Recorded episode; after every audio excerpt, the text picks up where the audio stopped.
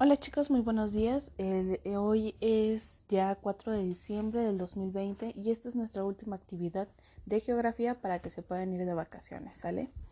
En este caso seguimos trabajando lo que son eh, los elementos de un mapa y recuerden que estuvimos hablando un poquitito, muy poquito, sobre lo que eran las escalas eh, de los mapas y en este caso, bueno, vamos a hablar un poquito más a fondo.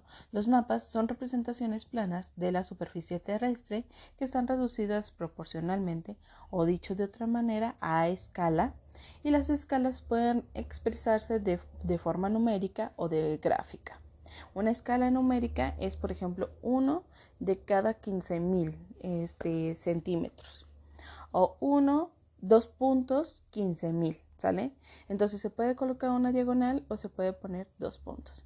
Y una escala eh, pues sería la imagen o la forma de, cuatro o seis cuadrados eh, o rectángulos que estén representados desde el 0, 500, 1000, 1500 kilómetros, etcétera, etcétera, etcétera, dependiendo de la forma en que, en que se necesite.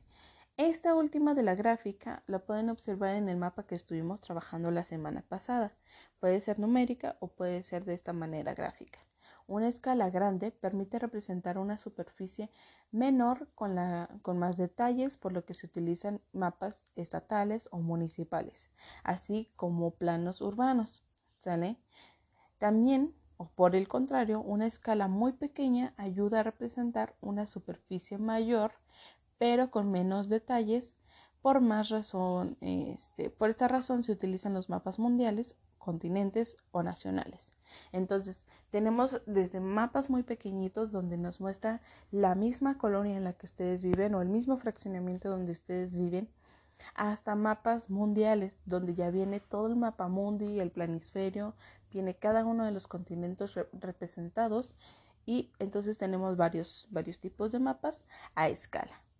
Lo que van a realizar el día de hoy en su cuadernillo es que van a completar una, una tabla de escala en la cual se menciona que, por ejemplo, vamos a contestar la primera juntos.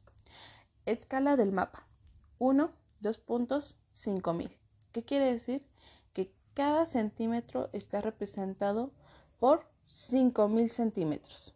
Ahora, esos 5000 centímetros vamos a cambiarlos a metros. ¿Cómo lo podemos cambiar a metros? Bueno, es muy fácil. Recuerden que cada, este, cada 100 centímetros es igual a un metro. Entonces, tendríamos que dividir nosotros 5000 entre 100. Pueden este, pausar el audio y, e ir a contestar, e hacerla ahí a un ladito o atrás para que tenga la respuesta. Y aquí los espero. 5, 4, 3, 2, 1. Muy bien. Entonces, 5000 centímetros en metros estaría representado por 50 metros. Ahora, dice que lo que vamos a hacer es cambiarlo a kilómetros. Y seguiríamos la misma operación, pero agregándole un cero. ¿Qué quiere decir?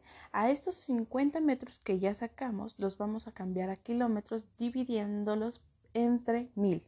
Entonces colocamos 50 entre 1000 y nos estaría dando de resultado 0.05. ¿Sale? Ustedes hagan la operación, si me equivoqué, díganmelo. Recuerden que estamos para aprender todos juntos. ¿Sale? Pero es, esta es la forma. Cambiamos de los centímetros a, a, a los metros dividiendo entre 100 y de los metros a los kilómetros dividiendo entre 1000. ¿Sale? La segunda y última actividad que estarían realizando el día de hoy son eh, escribir en las líneas el área que representa cada mapa. Por ejemplo, el mapa mundi, eh, digo, la primera imagen representa una figura grande, chica, grande o pequeña, o representa un país ya sea México, un planisferio, que es el mundo, o una entidad, que en este caso pues es la Ciudad de México. Ustedes elijan a qué imagen corresponde cada una de ellas y escríbanlo en las líneas. En la parte donde dice escala es donde van a escribir pequeño o grande, ¿sale? Eh, cualquier duda que ustedes tengan, mándenme un mensajito y estoy al pendiente.